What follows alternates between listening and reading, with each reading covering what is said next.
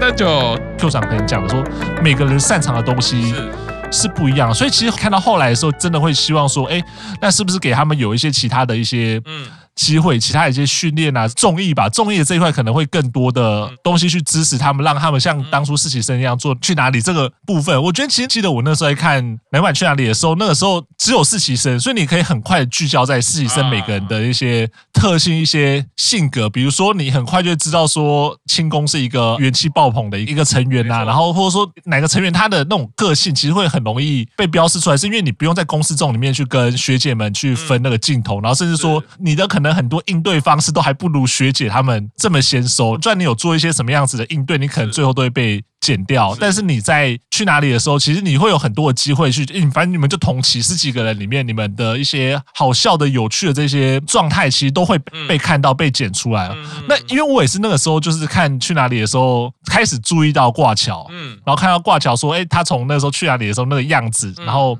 蛮有趣的那个应对的方式。后来在短剧的时候，他那个保险警察那个实在太经典了。再到《紫星诞生》的时候，他又用那个所谓能吉他少女的人设，让大家看到说，其实他。有不同的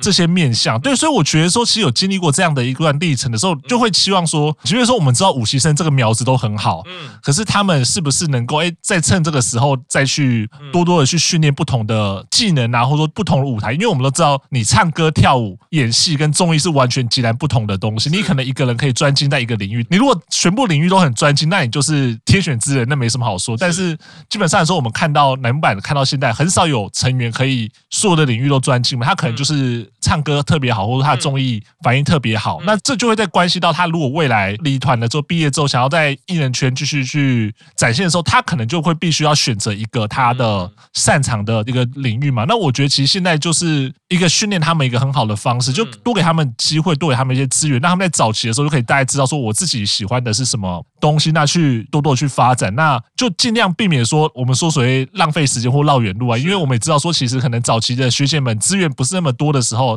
他们可能必须要去多方尝试。一方面，他们需要去拓展团体的名气；那一方面，他们必须要去找到自己的定位在哪里。那他们那个时候的确是比较辛苦一点。那现在的呃，不管说实习生或五期生，他们的资源相对更多的时候，我觉得其实可以更早让他们大概知道说我自己喜欢什么东西，或我自己擅长的东西是什么。那你未来可能在比如说营运，你要在投资的时候，你就可以不用走那么多冤枉路，然后让这些成员可以去有一些更好的发展的。所以我其实会蛮期待说。就像刚刚讲的，或许嗯，在明年的时候，我们可以听到一些好消息。我们可以不用每个礼拜一晚上。在那边录音，然后可以看到他们在其他领域的一些表现呢。我我刚刚其实也听到玄大讲的那一部分，我其实也是蛮有感的。就是说，为什么会让他们从唱歌跳舞的就子欣开始，就是因为学姐基本上都已经要不在了，因为他们现在面对到一个状况，就是你基本上你现在已经没有一期生带你，二期生也没有了，你现在就是三期生带你。那三期生其实我们也知道说，三期生基本上也可能要开始有一些。毕业的一些迹象，他他他会跟之前，比如说三期或四期进来的时候，你前面还有十几个。一起生十几个二起生扛着这种情况是完全不一样的，所以可能或许真的是必须要让他们很快速的成长，很快速的习惯舞台。所以你看，可能出道半年就把你丢到，不管说是横滨啊，或者神那个神户的舞台上，让你去自己去单打独斗，去尝试这样子的一个训练或表演。然后我觉得其实都是有这样的一些背景的。但是作为一个粉丝，我还是希望说，在这个之外，能够回到成员本身的一些发展，让他们有更多尝试一些不同的领域的机会。那我相信这样对于他们或对于乃木坂的未来。其实也都会是好事啊。是卡巴从一个偶像他进入团体之后的历程去看待哈，完全是另外一个角度。那也可以感受到卡巴也是相当阴险啦。前面讲说什么自己没准备哈，结果也是都讲得非常完整嘛啊！大家都是谢谢谢谢卡巴争取时间让我们多吃两口火 锅。对对对对对对对，大家都高来高去嘛。那个我我我那个火锅里面要加芋头哦，加加芋头就是翻脸，没有什么好讲。啊，我也是芋头派的，可恶？那你们两个自己吃一口。是是是。刚刚卡巴西点出一个，我还觉得蛮感动的，就是说想起来，我们也就是二零二二年的过年那时候，疯狂的开始转发他们每一个成员哦亮相登场的时候，哎那个短影片，哇，那时候我们很疯狂嘛，整个过年不是在疯赌博，天挑五，对，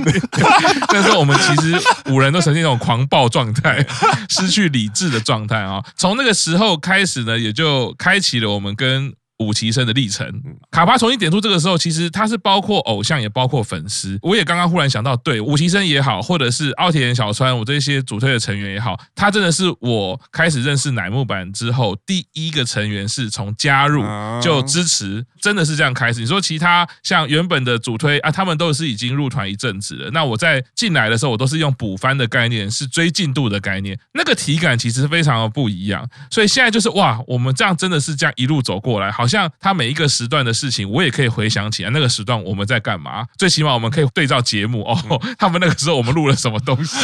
我们是什么德性，这样回想起来哦，都是一个感动而且很正面的历程。所以对于粉丝来说，我觉得那个就是追偶像很有趣而且很有体感的意义啦。那尤其在疫情的状况，我一直在说啊，这两三年乃木坂的陪伴，我们就这样走过来了。其实是不要说伟大啦，但是我会觉得是很感激的。后续有提到一个诶比较专业性的问题，就是说改造换代也好，成员的人数，然后还有的组成的状态，因应表演的需求，是不是为了这样的考量？我刚刚其实是有想到延续我们上一次的节目，也就是现在这一周刚上档的哦，我们读嘴易宽老师哈，他刚上档其实提到，因为他毕竟是在日本艺能圈直接是有经历的人，那他看待这个日本的艺能圈，我觉得延伸起来。或许他们可能想的是更大的一个目标，跟更大的状态，就是其实在日本现在寒风也是挡不住的。那韩风的商品形态，虽然我们一直知道跟日团是不一样的，但我们知道不一样跟销售量是没有关系的，销售量是很残酷的。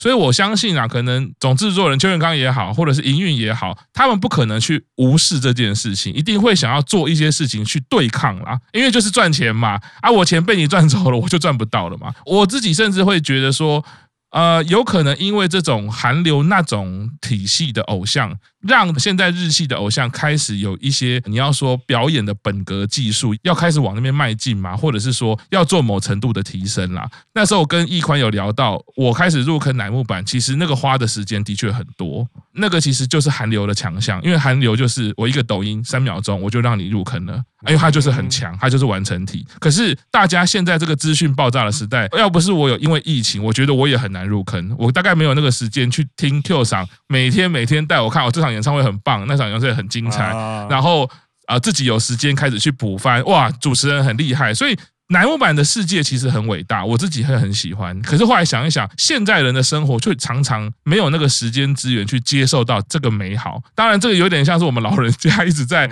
好像有点在抱怨年轻人的感觉。我现在不不时间自己也变成那种老人了啊。对，但我觉得那个是科技造成的，它其实没有什么好坏。时代不一样。对，其实的的确时代不一样。那有可能接下来的时间大家也可能又又很忙碌了。我所以我不知道说，就像邱元康，他一直也很想翻转日本的演一圈，日本的艺能界，那是不是有这样的考量？可能就看接下来五期生的第二个节目。怎么样去安排？怎么样去训练？或许那个就是会有更清楚的蓝图。但总之，我会觉得我们需要偶像的人设这件事是不变的道理啊。因为尤其是以乃木坂的系统来说，大家其实老粉丝也好，或者是新粉丝也好，这些偶像他不管说你觉得他可爱，不管你觉得他给你带来希望，我们都会想要更加认识他。他会有更多的立体感的样貌出现在我们的生命当中。当然，他们有很好的技术，很好的演绎技巧，我觉得那也是好事。只是说这个 balance 的确是困难的，那就是只能看他们总制作人怎么去拿捏这样的智慧。刚刚回到一件事是推偶像，我们除了推五期生以外啊，除了推乃木坂以外，大家都会有各自主推的成员嘛。那这一年这样下来，五期生呢？每一位自己主推的成员也陪伴自己一段历程嘛，所以哎，先问 Q 赏，Q 赏刚好我没有要，我我没有要再度 针对着我冲着我而来的问题，因为按照顺序就是这样。对，那我想呢，你喜欢的成员有几位嘛？对不对？那你就挑你觉得哎比较想分享的，因为我觉得不管是。期间限定也好，嗯，或者是最后的选择也好，他们其实，在紫禁战神其实都有很精彩的演出，没错，也都有让人家印象深刻的演出，表演力也好，或者是偶像人设也好。那你在这边怎么样看到自己主推的偶像在这个历程上他们的表现呢？说到主推，我想想要从什么地方开始讲？哦、不是不是要从哪一位开始？对，什么叫要从哪一位开始讲起？因为因为我因为我后来想的，我五期生，你要说短短九个月也好，还是出道。九个月以来就换了两位，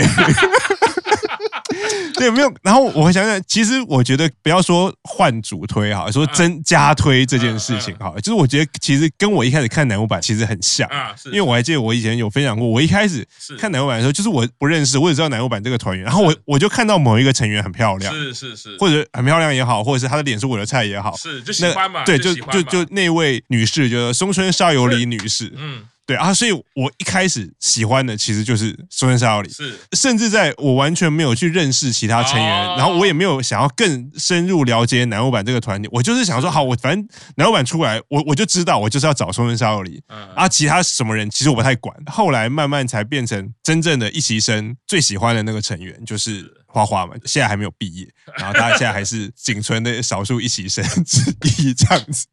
对，然后我发现其实跟我医生一样，就是你喜欢一个偶像，你可能会有喜欢他的是不同的面相。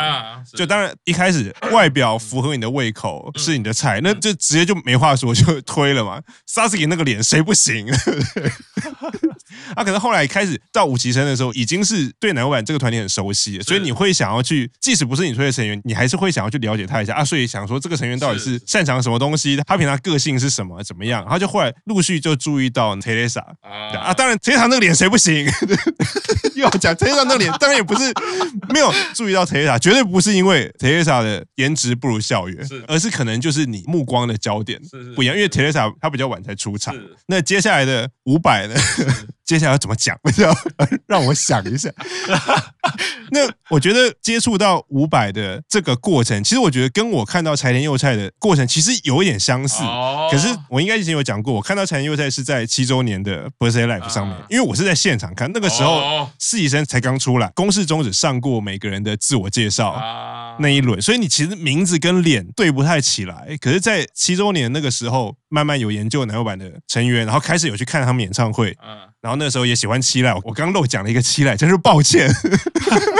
忽然想到，对，我主要还有期待，可是因为期待那个时间太短暂了，就是我大概觉得说，哎，期待真的是很可爱，是吧？他就宣布毕业了，我就把我受伤的心封印起来，有点让你受伤了。说实在，期待是有点让你受伤的女孩。对对对，他就走。然后所以那个时候在七周年的演唱会上，是一个特写，就照到柴田佑菜。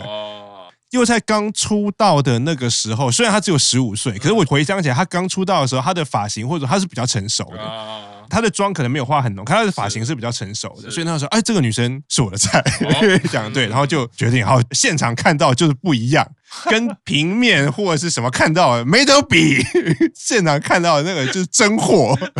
就决定推了。然后，所以以上是简短说明一下我这个五期生转推的过程，绝对不是见一个爱一个，而是因为在不同的场合观察到他们不同的面相，然后对他们产生的喜好。那个喜好也你也没办法比，你没办法比说，我比较喜欢 Sasuke 还是比较喜欢 Teresa，还是比较喜欢伍佰。你会记得的是，哎，这个女生是什么时候的一个时刻的哪一个动作，她做了什么事情，嗯，吸引到你，然后。回顾他们在紫星的表现，我反而比较没有注意到伍佰。哦，当然我记得伍佰是很会唱歌，然后也常常听赤木老师说他的歌声很成熟。他除了歌声成熟外，他的表现出来的。表演的那个，她散发出来的气息也是比较成熟的，嗯、你不太会留意到说，哎，这个女生其实才十六岁，嗯、还是才是一个可能高一或者说高中女生，因为她散发出来可能就是二十几岁，也不是她的脸比较操劳或者是怎么样，她虽然是比较高，可是气氛就比较成熟，所以那个时候反而就没有注意到她，因为因为跟她的实际年龄不符嘛。啊，那为什么会在《紫星诞生 Life》的时候注意到她？那时候会发现她在台上表演的时候，就真的有散发出那个青春可爱的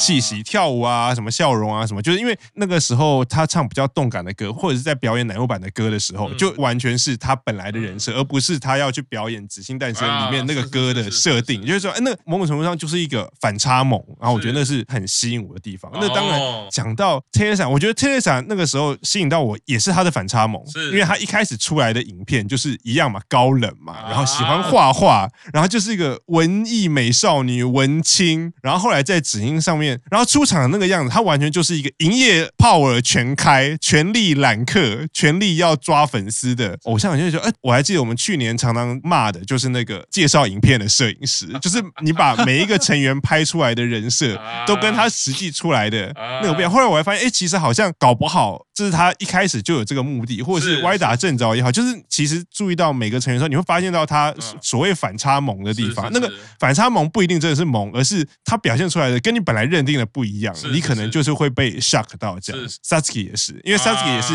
天哪，这何等仙女，哪来的千叶县的美少女这样？然后出现的时候，在公式中一开始被取的绰号叫做小吉，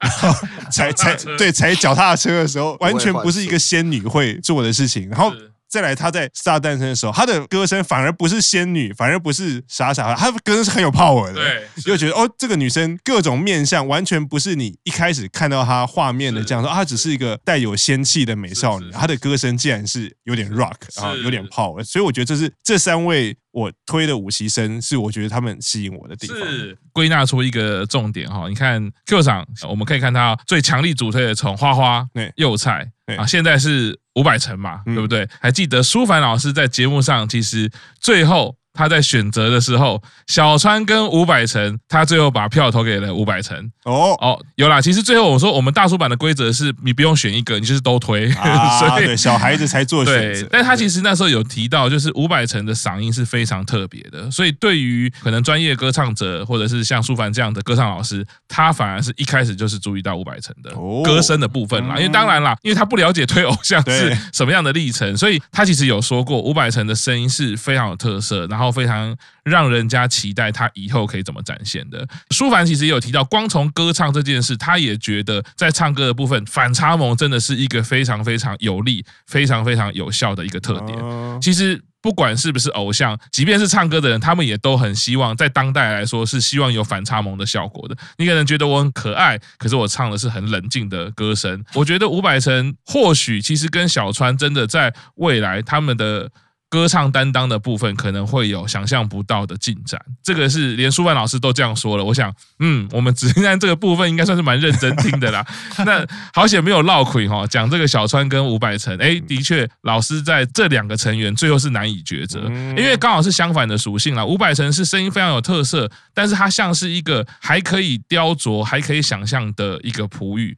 小川其实也是，可是小川的特色反而是他超全面的，所有的歌唱能力。都非常平衡，非常稳健。他的他的成熟来自于那个稳健，而伍佰城的成熟来自于他那个气质，还蛮有趣的。细细分析就会发现，哎，即便都讲他们成熟，其实经过不同专业的看待，哎，还是有很多细微不一样的。也可以看出，我常常在讲的哈，Q 赏也好，卡巴大也好，常常讲啊，不是专业，不是专业。哎，可是呢，选择骗不了自己。你看，你就是爱会唱歌的女孩，对对我就是爱，I'm loving it。